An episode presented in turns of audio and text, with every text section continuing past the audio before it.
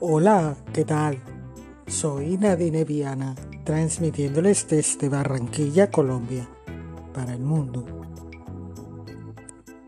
En el día de hoy les tengo una lectura sobre un tema que está a flor de piel. A nivel planetario, curiosamente estamos viviendo las mismas situaciones. Confinamiento, coronavirus, de pronto se ha deteriorado la convivencia, se asoma el estrés, la ansiedad, muchos otros aspectos. Veamos cómo manejar la tolerancia en tiempos de aislamiento, de cuarentena. Cómo gestionar las emociones durante la cuarentena por el COVID-19. Autor Teresa Andrés Barco. Sacado del blog de BBVA. Dice, en una situación de confinamiento como la actual, derivada de la crisis sanitaria por el coronavirus, la inteligencia emocional adquiere un papel clave para desarrollar o sobrellevar en casa los días que dure la cuarentena. Saber gestionar las emociones en el ámbito familiar, atendiendo a las necesidades de los más pequeños, es importante. Hechos de emociones. Por el BBVA tiene un programa educativo donde se aprende juntos la herramienta perfecta para estos días. En la actualidad, la sociedad se encuentra inmersa en toda una vorágine emocional. El nerviosismo, la frustración o el desánimo se intensifican y salen a la luz sentimientos y emociones que es necesario saber gestionar para evitar desbordarse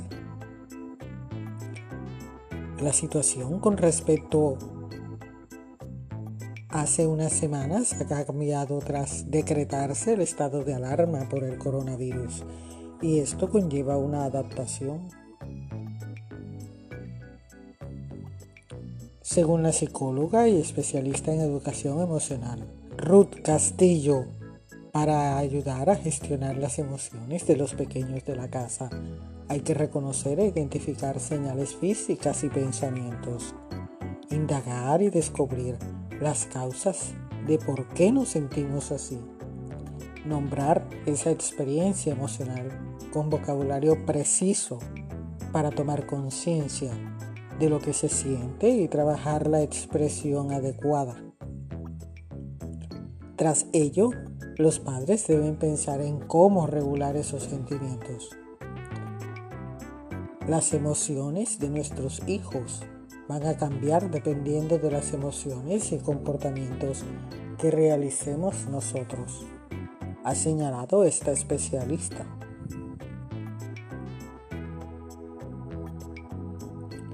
El ser capaz de gestionar las emociones ahora aporta una oportunidad única para compartir, dialogar y crear un rincón para la regulación emocional en familia, donde se exprese, debata y encuentren las palabras que ayuden a empatizar y entender que todos nos sentimos escuchados en familia.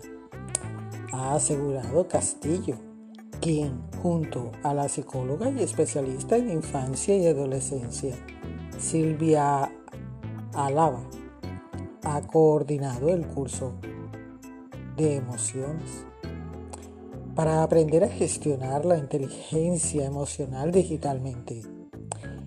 Hay una herramienta online de manera gratuita, adaptada a primaria y secundaria para que padres y también profesores puedan impartir en los hogares y cuidar la salud emocional de los hijos. Existen tres bloques. Percepción emocional, facilitación y comprensión emocional y regulación emocional. Propone de manera didáctica trabajar la inteligencia emocional en familia. Estos días son un momento ideal para trabajar la tolerancia a la frustración.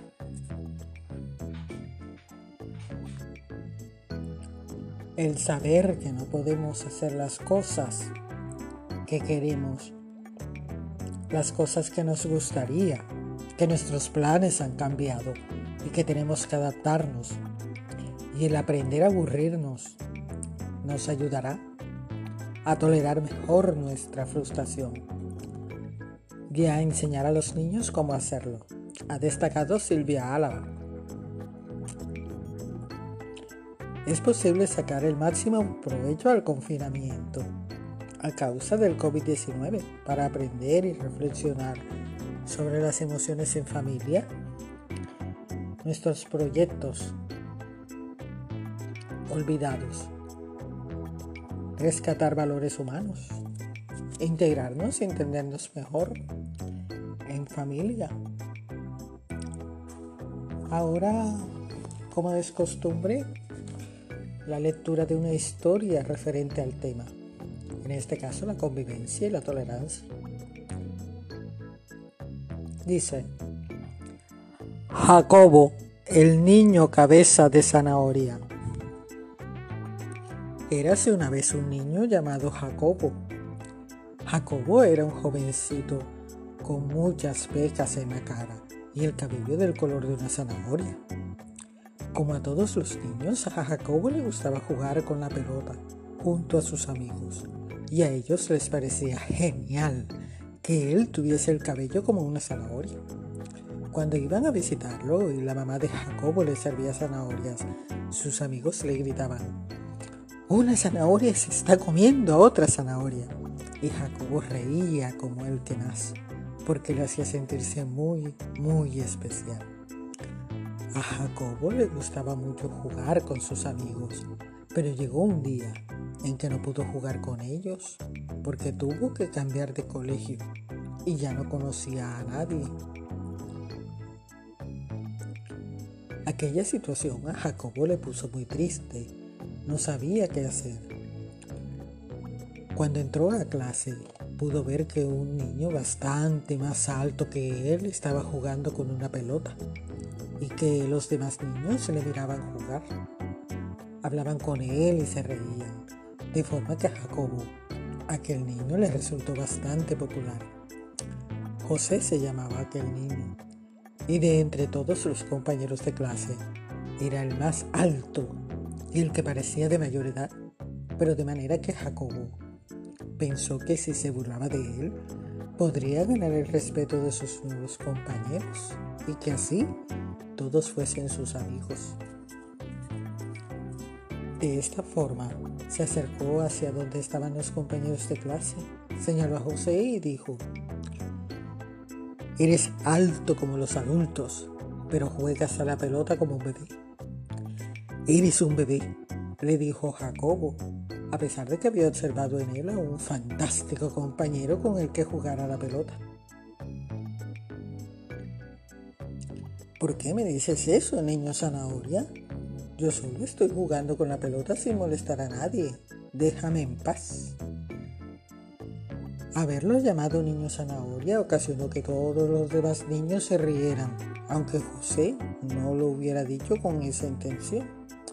Por ello, a pesar de eso, a partir de entonces, todos se burlaron de Jacobo llamándole el niño cabeza de zanahoria. Eres una zanahoria con la cabeza naranja y grandota, le decían los demás niños. Jacobo, al ver que su plan había fallado, no pudo hacer otra cosa que ponerse a llorar. Sin embargo, aquella actitud no le gustó a José, que decidió hablar seriamente con todos sus amigos. ¿Por qué os reís de él? Yo le dije niño zanahoria porque tiene el cabello del color de una zanahoria. Y no para burlarme, porque uno no se puede burlar de, los, de las demás personas.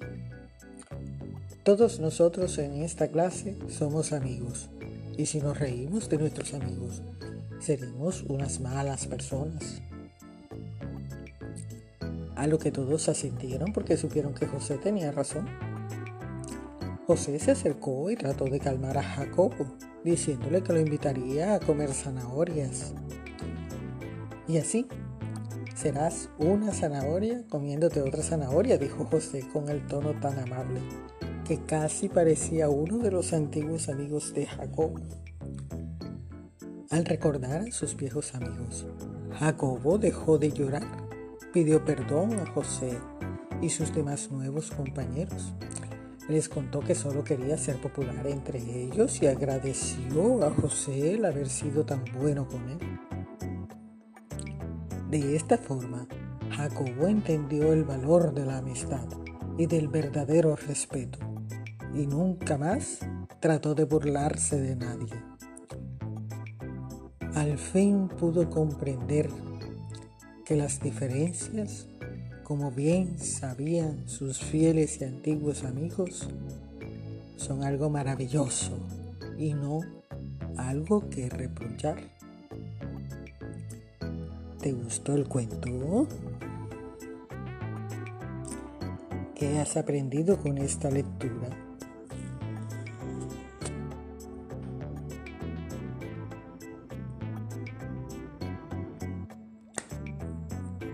Soy Nadine Viana, transmitiéndoles desde Barranquilla, Colombia, para el mundo. Soy Nadine Viana. Soy un nombre, soy una marca, soy tu mejor opción.